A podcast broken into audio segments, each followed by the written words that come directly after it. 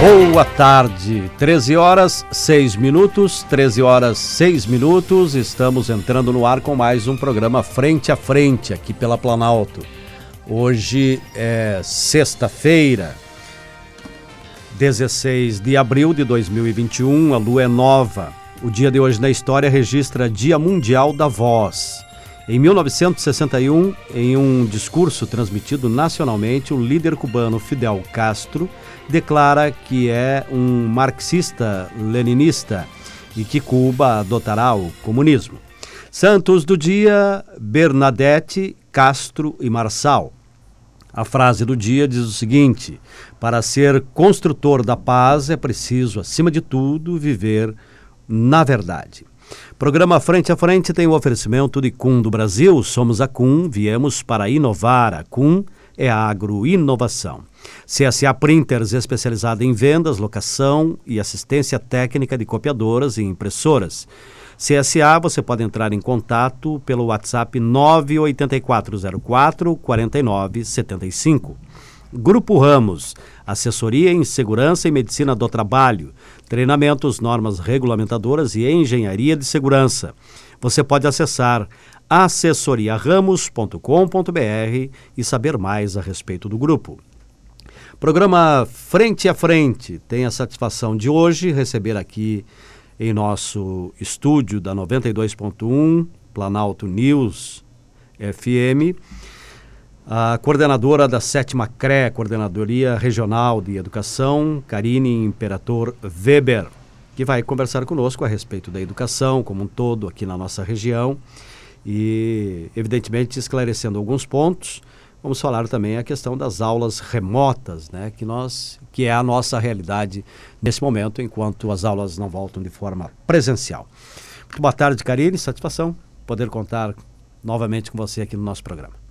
Boa tarde, Ari. Eu que agradeço uma vez mais pelo convite e pelo espaço, enfim, para que a gente possa conversar um pouco e comunicar também uh, com relação a como temos organizado né, o, as aulas na rede estadual de ensino e também, claro, aquilo que implica nas outras redes, tendo em vista que os impedimentos de aula presencial nesse momento se referem, claro, às escolas estaduais mas também a rede municipal, a rede privada, ou seja, a educação está em pauta, né? E, e, com muita preocupação, claro, das famílias, dos colegas professores, da sociedade como um todo, de como vamos operacionalizar esse retorno, quando ele vai ocorrer e de que forma, claro, estamos oferecendo educação nesse momento de pandemia.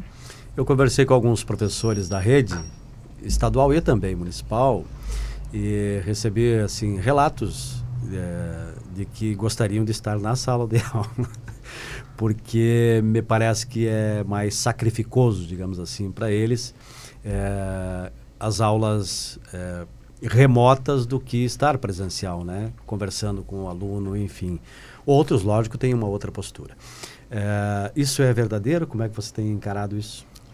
Bem, nós já estamos há mais de um ano vivenciando uma situação de suspensão das aulas presenciais, né, de aulas remotas, falando alguns termos que até então eram desconhecidos para nós na educação, como modelo híbrido de ensino, aula síncrona, aula síncrona, ou seja, nós já estamos há mais de um ano nessa caminhada.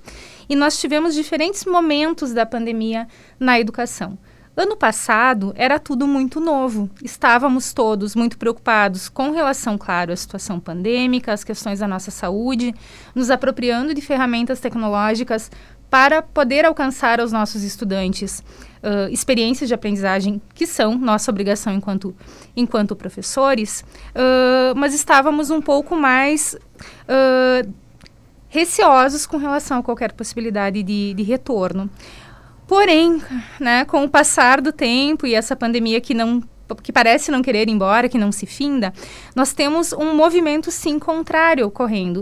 Uh, inclusive com relação às famílias. As famílias ano passado tinham um, um receio muito maior de um retorno presencial.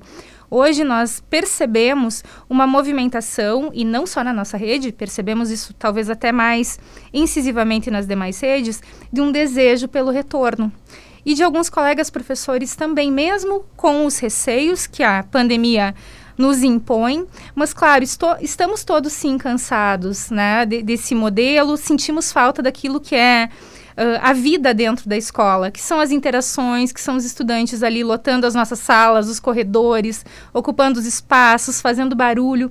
Sentimos falta, e falo isso porque também sou professora e professora de rede pública, uh, é disso que, que, que né, fomos, uh, fomos criados, fomos, fomos, formatados no modelo de escola presencial, com a vida acontecendo ali, no chão da escola. Estamos há mais de um ano trabalhando a educação de uma outra maneira, que não é a que gostaríamos, mas é o modo que nesse momento é possível, considerando a situação que a gente está vivenciando. Mas então essa informação procede. Temos todos esses movimentos acontecendo e temos sim o desejo de um retorno, mas claro, ele vai acontecer quando possível e de maneira segura para todos nós. Até onde vocês se reúnem, conversam a respeito da, das questões futuras, eh, Karine.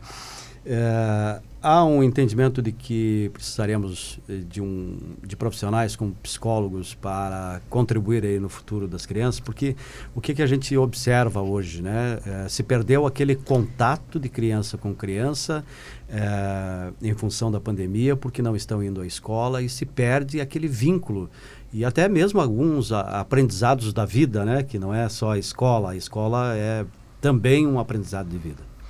Eu acho que a escola é para além de também um aprendizado de vida, a escola é um espaço de vida, né? Vida acontecendo ali dentro.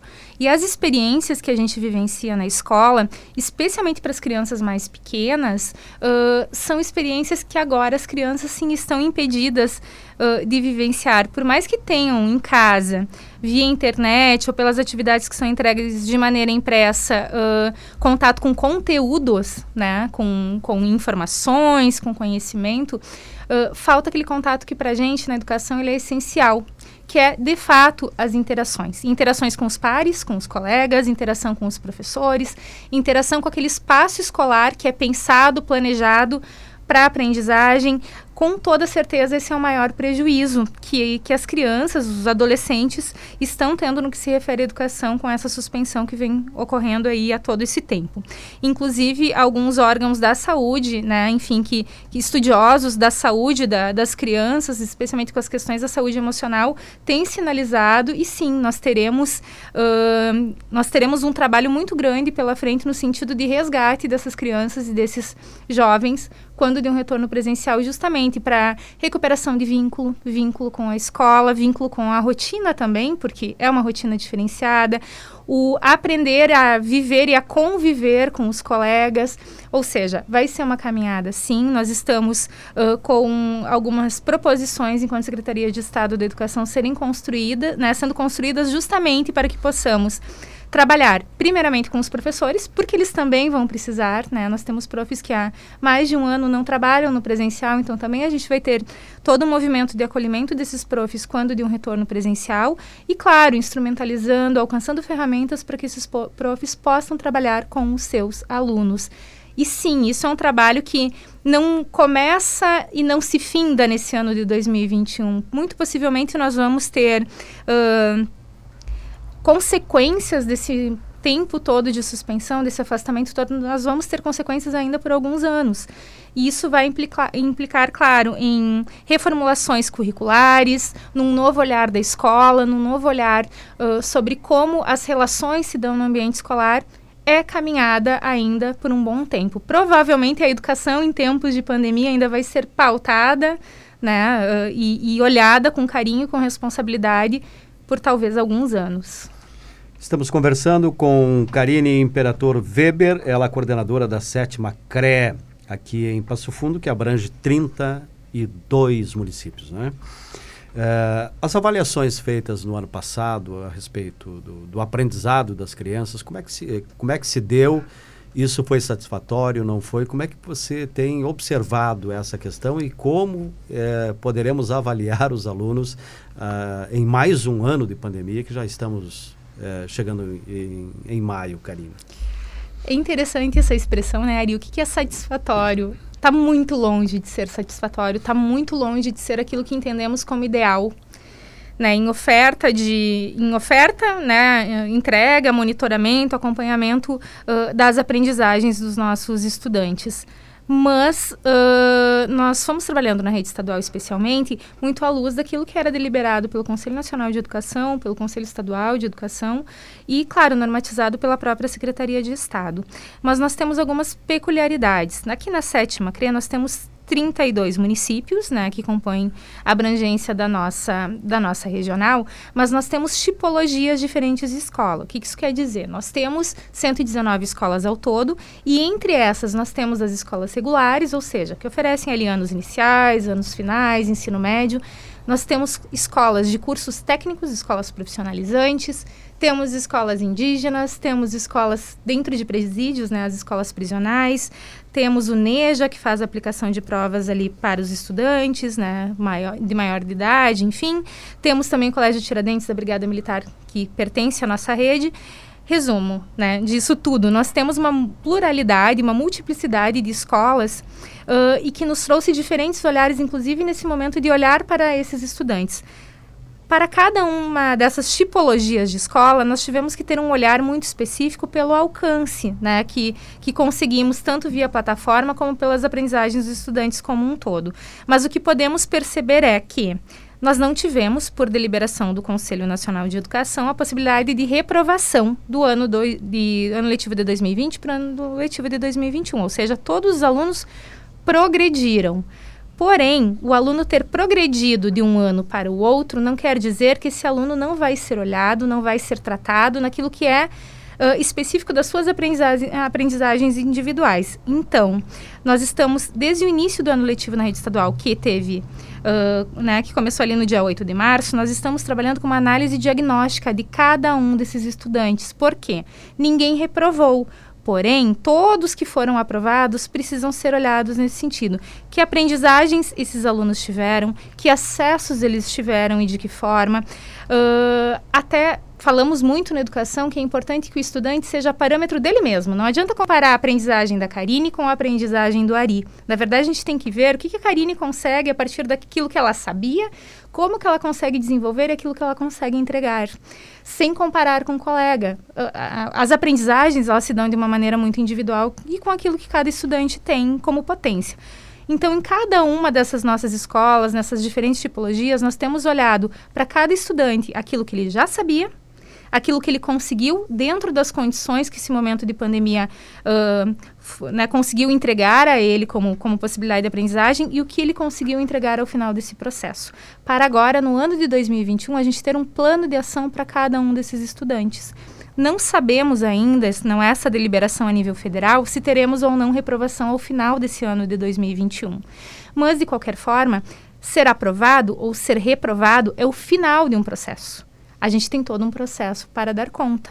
E esse processo, ele é o mais essencial na educação, ba a base da educação, que é o que a gente ensina e o que o estudante aprende, né? Esse processo de ensino e aprendizagem. Então, esse é o nosso foco, identificarmos potências e fragilidades de cada um dos nossos estudantes, organizarmos um plano para cada um deles e o, né, o, os auxiliarmos. Inclusive, aqueles estudantes que acabaram ficando no que a gente chama de busca ativa, ou seja, que muito pouco ou quase nada conseguiram acompanhar no ano de 2020, mas que a gente não quer de maneira nenhuma que ele se perca. A gente quer que ele se mantenha vinculado à escola, que retorne à escola, enfim, que possa uh, não perder a continuidade né, da sua vida escolar. Isso, para nós, nesse momento, é essencial, que os estudantes permaneçam, sim, na escola.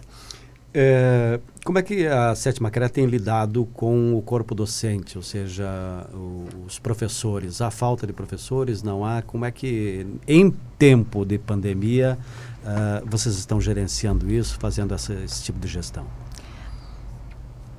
faltas uh, exponenciais, enfim, nós não temos. Nós temos faltas bastante pontuais, né, ainda sendo ajustadas, uh, especialmente para aquelas questões que a gente não consegue dar conta com uma certa previsibilidade, como, por exemplo, uma aposentadoria, licença saúde prolongada, enfim, aquelas que são necessárias uma substituição, exonerações que acontecem, né, que é quando o servidor decide não mais trabalhar como como professor do Estado, enfim, essas faltas pontuais, nós temos algumas sim e vamos suprindo à medida que elas vão acontecendo, tanto com professores que já são do nosso quadro, ou também fazendo chamamento de contratos temporários, né? Temos aí edital válido, então nós temos essa banca, né, de, de professores que se inscreveram em edital e estão aguardando, então, serem chamados à medida que as vagas forem abrindo. Mas não temos problemas maiores com relação a, a, recursos humanos. Claro que temos ainda nesse momento uma outra questão que são os profs de grupo de risco, ou seja, aqueles professores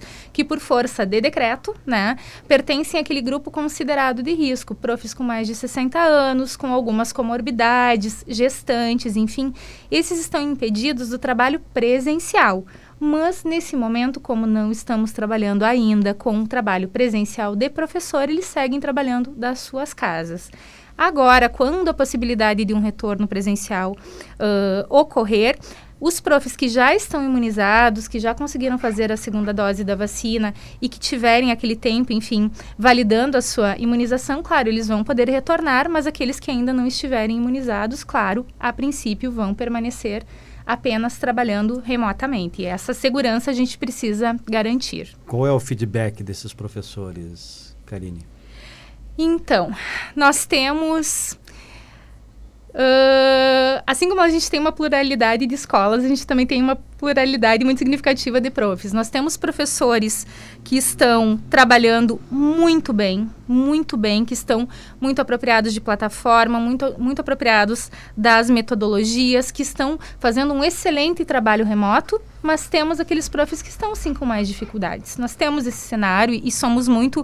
Uh, francos, enfim, em comunicar isso, uh, até mesmo porque é, é um momento diferente para todos nós. Sou professora, sou né, enfim, pedagoga também, e, e, nós temos, nós somos realmente constituídos para um outro modelo de escola, que não é esse que se se apresenta agora. Então, é um momento, sim, de, de adequações e nós temos ainda alguns movimentos acontecendo de, de apropriação mesmo. E dar aula, e olho aí para o teu computador, né, Ari, dar aula para essa telinha é muito diferente do que a gente foi habituado Sem até dúvida. hoje, né? Não é chegar na frente de 40 alunos, 35 alunos numa sala de aula estão todos ali para você. Dar aula para uma tela de computador é muito diferente. É diferente para os estudantes que estão recebendo e é diferente para nós professores. Não é só aprender a usar a ferramenta. Para isso a gente tem um tutorial, a gente vai lá e aprende, se apropria e utiliza, mas tem uma questão didática.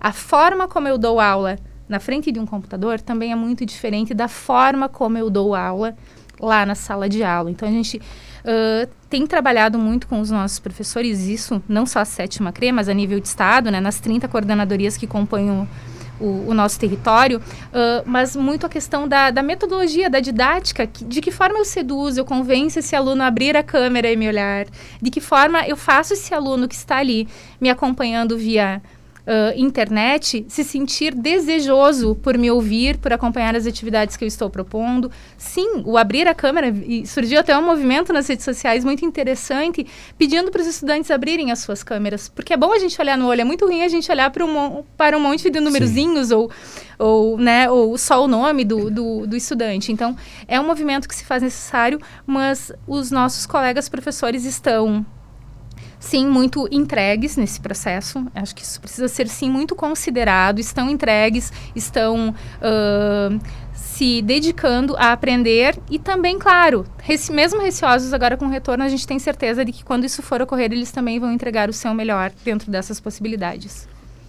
Depois dos comerciais, 13 horas e 24 minutos, a gente vai falar aqui um pouco a respeito. Vamos uh, falar um pouco mais a respeito das aulas remotas, porque afinal de contas é isso que temos para o momento, é isso que a casa oferece, não tem o que fazer. Então a gente vai abordar um pouco mais a respeito disso. E, e, até fazendo um chamamento, né? Não deixe de acompanhar as aulas remotas. Isso serve para os pais e também para os estudantes. Em nome de Cundo Brasil, CSA Printers e Grupo Ramos, nós já retomaremos conversando hoje aqui com Karine Imperator Weber, ela coordenadora da sétima Coordenadoria Regional de Educação. 13 horas 30 minutos, 13 horas 30 minutos, de volta com o nosso Frente a Frente aqui pela Planalto, em nome de Cundo Brasil, CSA Printers e Grupo Ramos. Temos a satisfação de receber hoje aqui no estúdio Karine Imperator Weber, ela coordenadora da sétima Coordenadoria Regional de Educação, que abrange 32 municípios aqui da região. Muitas certamente são as indagações que vocês devem receber lá na coordenadoria a respeito das aulas, enfim. E certamente também as pessoas querendo saber quando vem a vacina, né, para, o, para os docentes. É, mas isso não, às vezes não é possível responder, né? Que foge, do, foge um pouco do alcance. Mas, de qualquer forma, são as situações que se estabelecem aí. Nós temos aulas remotas, é o que nós temos para esse momento, coordenadora. É, a quantas andam essas aulas remotas, considerando-se internet, equipamento, uh, a vontade do aluno, a disposição do professor? Como é que é a avaliação feita nesse momento? Bem interessante teu questionamento, até mesmo porque falar em aulas remotas sem falar em todos esses elementos não faz sentido, né? Para que aconteça uma boa aula remota, tudo isso precisa funcionar, né? Então, o que, que nós temos organizado e como tem funcionado, especialmente aqui na sétima Coordenadoria Regional de Educação? Desde o ano passado, desde o mês de junho, nós estamos utilizando como plataforma padrão né, as salas de aula Google, uh, enfim, para todas as escolas, todos os estudantes têm acesso através da, da, criação de uma conta específica para acesso a essa plataforma, os professores da mesma maneira. No ano passado, ainda numa parceria do governo do estado com a Assembleia Legislativa, foi feita uma parceria com as empresas de telefonia que atendem o Rio Grande do Sul, enfim, para oferta de internet patrocinada, né? Esse é o termo que utilizamos, internet patrocinada, ou seja, através da conta do estudante e da conta do prof se faz o acesso às salas de aula Google entra automaticamente nessa internet patrocinada pelo governo, enfim, ou seja, não fazendo uso de seu pacote de dados, né? Claro, é uma internet que vale apenas para salas de aula Google, né? Não pode, uma, não pode acessar outras. Uma mensagem trocada por WhatsApp? Não, é apenas não, a plataforma. No momento plataforma. que se entra ali nas salas de aula, que se entra no domínio Google, enfim, para as salas de aula, então uh, passa a contar, a utilizar essa internet patrocinada.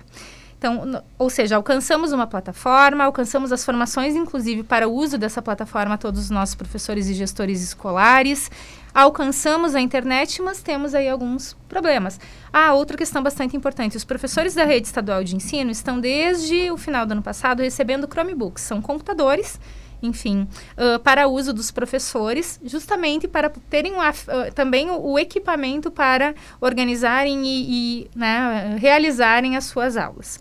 Porém, nós temos ainda alguns estudantes que não conseguem, né, não conseguem acessar, seja porque daqui a pouco uh, reside em uma região onde não tem internet, não tem antena. Isso acontece muito nas escolas do campo, as escolas rurais que temos. Uh, ou porque, às vezes, tem um equipamento só e tem mais de um estudante dentro de casa, então tem toda uma gestão a ser feita.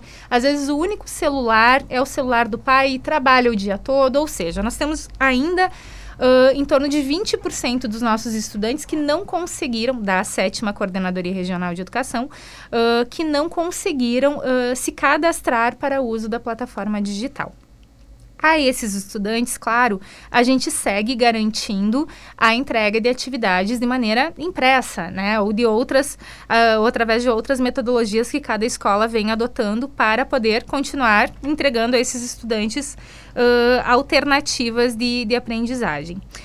Porém, em torno de 80% dos nossos estudantes, e nós temos aqui na sétima região em torno de 35 mil estudantes hoje matriculados, então desses 35 mil, cerca de 80% estão cadastrados na plataforma, estudantes, estão utilizando, fazem uso, enfim, con conseguiram se cadastrar.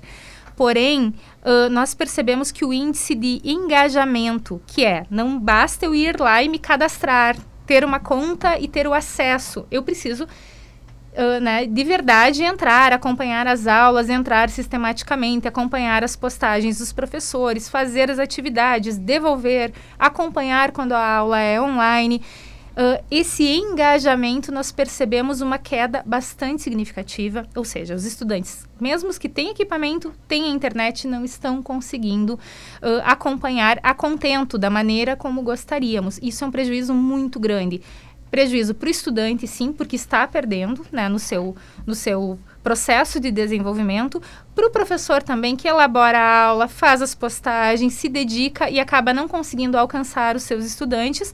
E, claro, né, para as escolas também, por todo o investimento que tem feito para continuar alcançando a esses alunos aulas, mesmo que de maneira remota. Então, esse é um é, é, é, importante informarmos uh, essa nossa preocupação, porque para que, mesmo em tempos remotos, a gente consiga dar sequência nas aprendizagens dos nossos alunos, a gente precisa, acima de tudo, participação efetiva das famílias. Quem está em casa e que vai conseguir acompanhar, ou pelo menos uh, organizar para que esse estudante tenha acesso, é a família.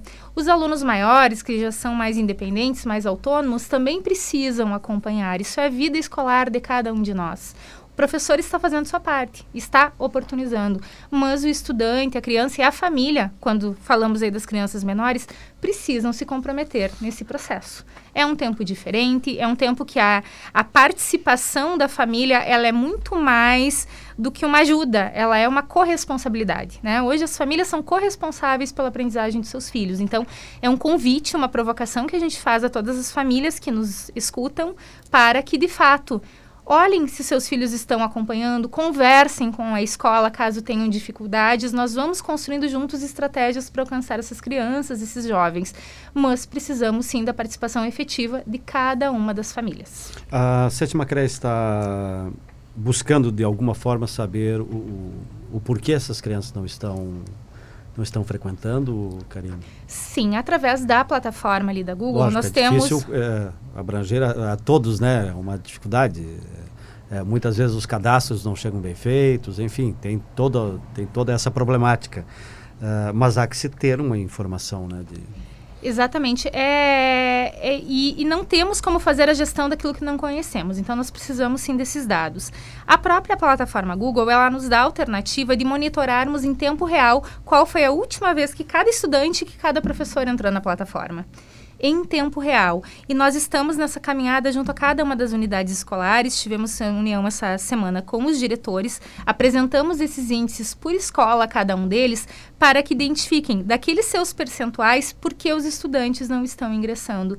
É um olhar claro que a coordenadoria a sétima CRE não tem condições estruturais de fazer esse olhar mais próximo de cada uma das famílias, mas a escola tem. É a escola que conhece a sua comunidade escolar, consegue entender, conseguindo cada acompanhar. Um então, é uma fase diagnóstica. Uh, não só das aprendizagens das crianças, mas também de acesso. Porque em tal escola nós temos 99% de adesão e de engajamento, em outra escola que fica dois quarteirões nós temos apenas 18. Ou seja, precisamos olhar para esses números, mas é olhando para a realidade mesmo de cada estudante. Tem acesso ao computador, tem acesso à internet, tem uma estrutura familiar que o possibilite acessar. Opa, peraí, aqui a gente tem que pensar numa intervenção de conversar com essa família, né, de criar estratégias e aproximar a família da escola para que as coisas possam né, acontecer, enfim, de uma maneira mais uh, responsável aqueles estudantes que não têm acesso ou que daqui a pouco estão com algumas fragilidades na operacionalização mesmo da plataforma, aí a nossa estratégia é outra. Então, é uma fase de olhar estudante a estudante, entender por que, que está acessando ou por que, que não está acessando e aí construir a melhor alternativa para cada um deles. O que não pode, em hipótese alguma, é que nenhum estudante fique de fora ou por não ter a internet, ou por, né, enfim, a família não estar indo buscar as, atividade, as atividades. E aí nós temos uma parceria muito efetiva com a rede de apoio, né, com, com a SAIS, com o Conselho Tutelar e com o próprio Ministério Público. Porque, embora uh, estejamos trabalhando com educação remota, sem aula presencial, mas a escola não parou, né? A vida escolar permanece, ou seja, é responsabilidade de todos nós que essas crianças sigam acompanhando, enfim, e tendo a sua, a sua vida escolar em continuidade, que, que não tenham ruptura em função da situação da suspensão das aulas presenciais. É, por exemplo, eu, eu, vou citar uma região aqui porque eu conheço muito bem, né? Que é o interior de, de Ernestina muitos pontos, principalmente onde vou, uh, é cego. É, é, um, a internet é um, tem um buraco ali que não consegue acessar. Nesses casos, é, como é que a CRE está lidando, como é que a escola está lidando com esses alunos do interior, Karim? Que é a maior dificuldade, penso. claro, com certeza, os nossos menores índices de acesso, eles são justamente nas escolas rurais e de campo. E não só a escola rural de campo, mas daqui a pouco os estudantes que moram em, em, em zona rural, né? Uh, a esses estudantes, desde o início da pandemia, nós temos disponibilizado e seguimos disponibilizando as atividades de outra maneira, impressas, ou realmente cada escola tem autonomia pedagógica para organizar uh, a forma de entrega para esses estudantes. Uh, porém, em tempos uh, em que foi possível, né? Agora, claro, na bandeira preta nós não, essa não é uma possibilidade, mas em tempos em que ainda tínhamos a bandeira vermelha ou chegamos a ter a laranja aqui na, na região em algum momento, as escolas inclusive disponibilizaram na escola computadores para que os estudantes pudessem acessar. Esses que não tinham internet ou não tinham equipamento. Uh, claro que agora em bandeira preta, né, lamentavelmente, em função de todas as medidas que se fazem necessárias, nós não estamos abrindo as escolas para que os estudantes façam uso uh, dos computadores. Mas, claro, mudando a bandeira, a gente tendo aí um, um, cenário epidemiológico um pouco melhor do que estamos vivendo agora, é uma alternativa também que é considerada por cada escola, conhecendo a realidade do estudante e conhecendo, claro, a realidade da sua comunidade escolar. E é bom que o aluno e, o, e, os pais busquem informações sobre o processo todo, né, Karine?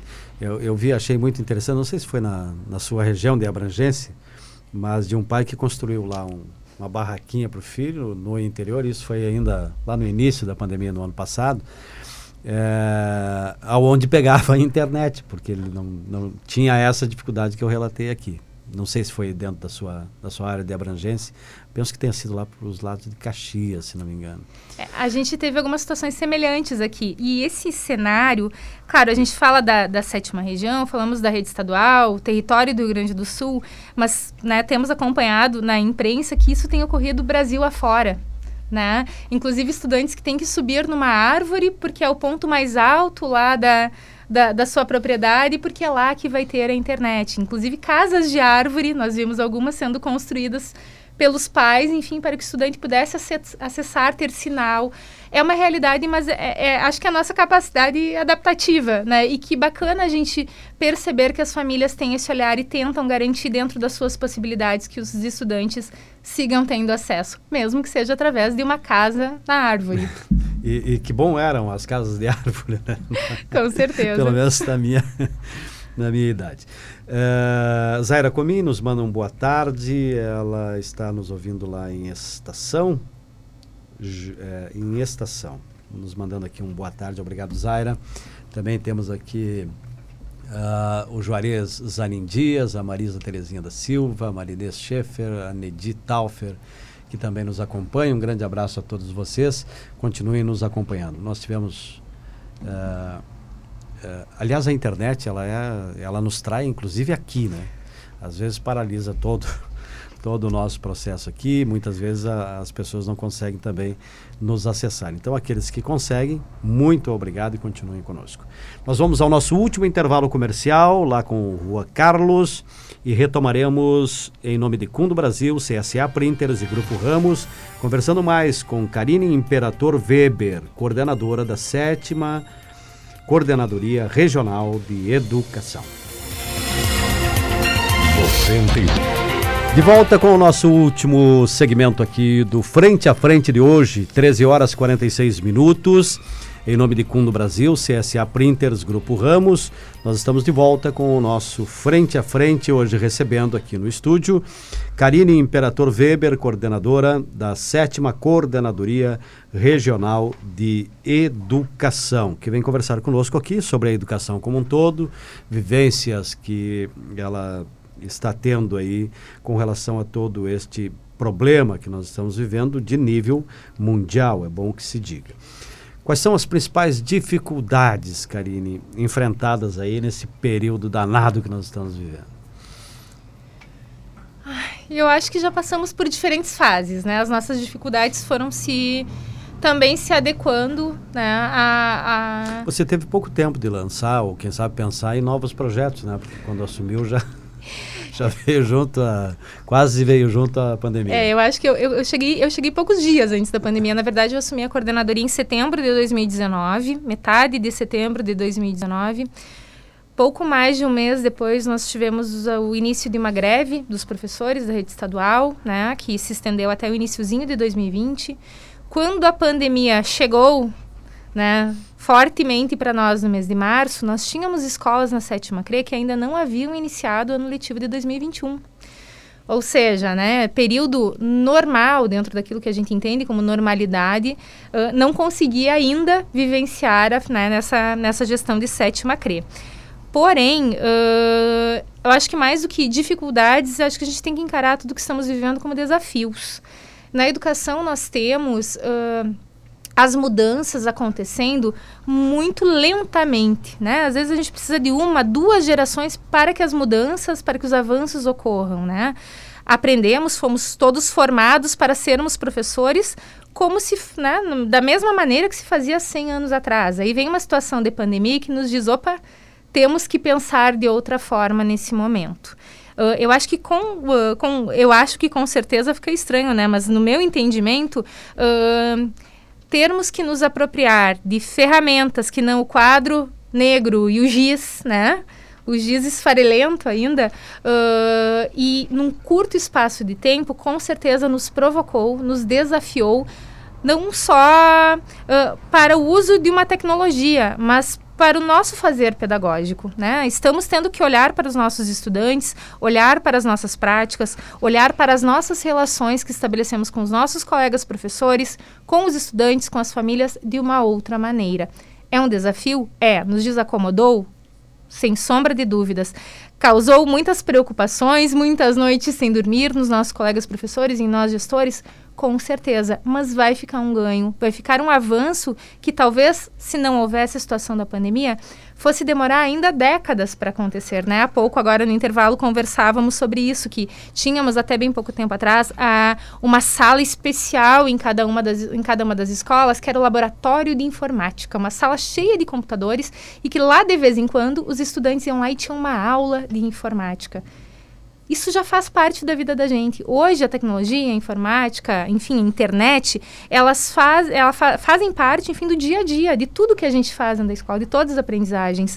Uh, então, a gente sai do lugar de uma escola fechada nossa sala de aula e, uma, e, uma, e, e uso da tecnologia como uma coisa fora para uma união disso tudo e um novo fazer pedagógico. Não tenho dúvidas que esse foi o maior desafio, ainda está sendo, mas como todo bom desafio, né? Vem aí uma evolução, vem uma aprendizagem e ela vai sim uh, nos acompanhar mesmo quando essa pandemia nos deixar for embora. Não temos mais como pensar em educação sem pensarmos em ferramentas digitais, em outras formas, em outras metodologias de, de ensino para os nossos estudantes. Eles vivem nesse mundo, eles já nascem, né? Até eu gosto muito de brincar porque a minha a minha formação maior é com crianças mais pequenas de educação infantil. Eu costumo brincar que não adianta mais, como eu lá na década de 80 aprendi a desenvolver a minha motricidade fina, esse movimento que a gente faz com os dedinhos, eu aprendi a desenvolver isso fazendo bolinhas de papel crepom para colar lá em linhas que a prof fazia. Hoje as crianças com um ano, às vezes menos, estão ali com os celulares dos pais na mão, mexendo na tela, desbloqueando e às vezes fazendo compra pela internet sem oh. os pais saberem.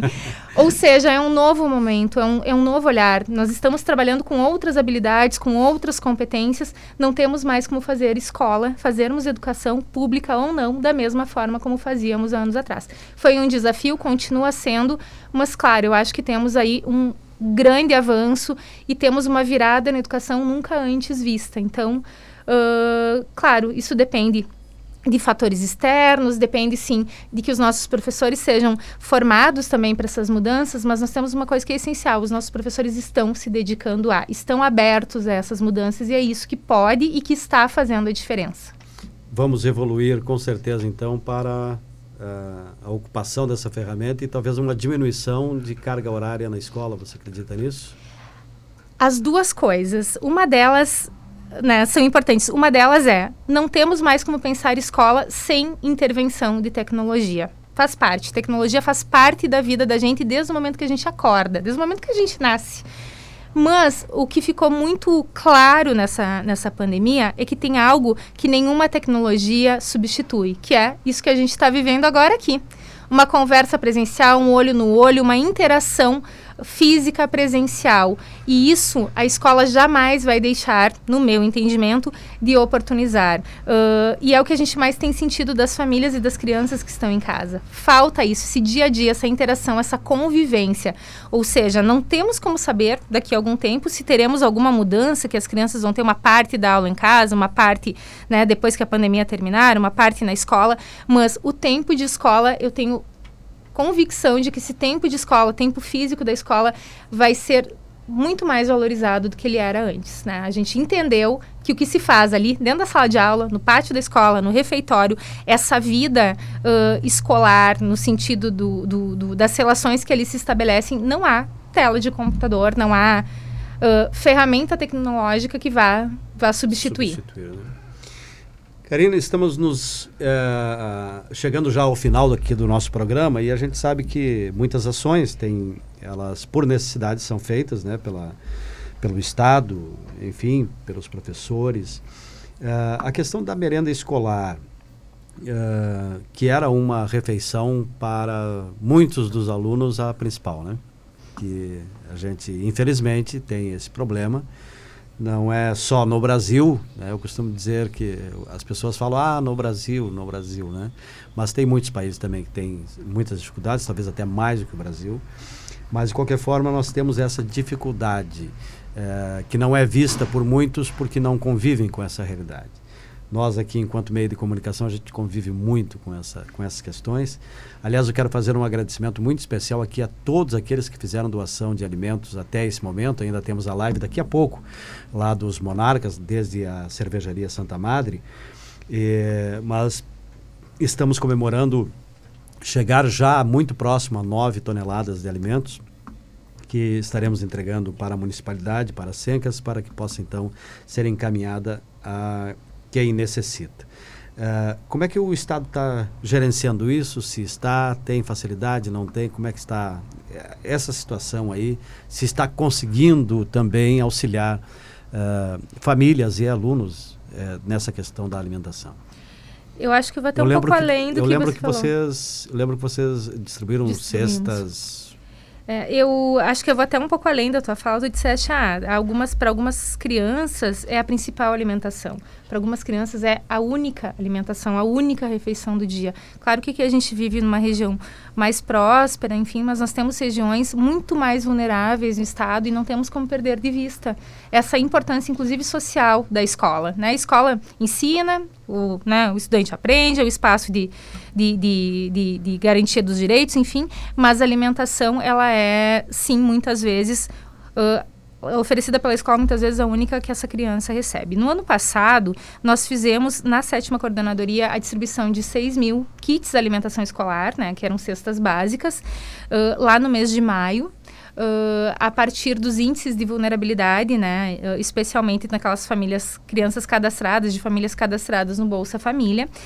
Uh, e foi uma ação bastante grande e muito representativa. Nós distribuímos aqui na CRE para as escolas, que por sua vez distribuíram lá para cada uma das famílias. Depois disso, nós fizemos uh, a liberação do recurso do Programa Nacional de Alimentação Escolar, o PNAE, direto para a escola, que fez então a compra de, de insumos, né, de, de mantimentos e fez a distribuição para as famílias. Então, foi uma ação lá que cada unidade escolar fez. No início desse ano, nós ainda não fizemos a distribuição porque começou, né, tínhamos tudo muito organizado para um retorno presencial no dia 8 de março. Fomos surpreendidos pela bandeira preta uns dias depois, o que nos impediu o retorno.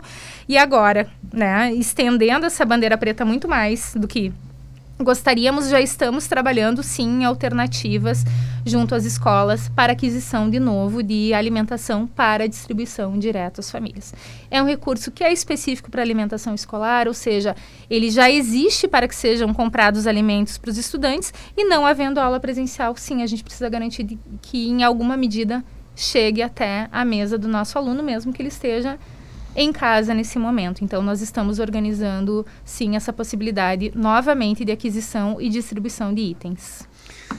Karine Imperator Weber, coordenadora da sétima Coordenadoria Regional de Educação, gostaria muito de agradecê-la pela aquecência que é o nosso convite, o convite da nossa produção, para que aqui estivesse para conversarmos a respeito da educação em época de pandemia.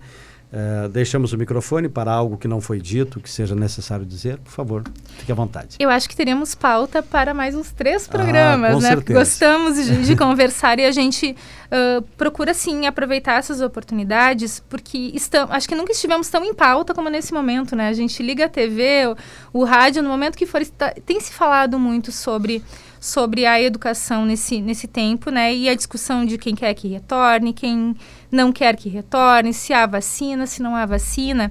Mas fora todas essas discussões que não cabem, né, nas nossas tomadas de decisão, nós temos aquilo que é essencial. Nós continuamos fazendo escola, mesmo que de uma maneira diferente daquilo que estávamos habituados, e nós precisamos que os estudantes e as famílias, por sua vez, também continuem fazendo escola conosco. Né? É para isso que nós existimos enquanto Coordenadoria Regional de Educação e é para isso que a escola existe. Então, quero reforçar uma vez mais para todos que nos ouvem a importância de que todos estejam engajados nesse processo. Famílias que estão com dificuldade de acesso, que não estão conseguindo acompanhar os seus filhos, entrem em contato com a escola, peçam ajuda, apresentem as suas dificuldades. Não é vergonha, não é problema, pelo contrário, estamos nas escolas, estamos na coordenadoria para auxiliar e garantir que esses estudantes continuem fazendo parte né, das nossas escolas, que continuem seus, uh, enfim, seu desenvolvimento. É isso que nos importa, né? É para eles que trabalhamos. Então, fica mais uma vez o convite e, claro, agradeço né, de novo, enfim, a, ao convite da rádio para essa conversa e me coloco, como coloco também toda a equipe da Sétima CREA à disposição para quaisquer uh, esclarecimentos, enfim, da comunidade com relação às aulas nesse momento. Venha sempre. 13 e 59 agradecemos, portanto, a Karine Imperator Weber, coordenadora da Sétima CREA. E nesse momento nós estamos encerrando o nosso Frente a Frente de hoje. É o último programa da semana. Voltaremos na segunda-feira a partir das 13 horas.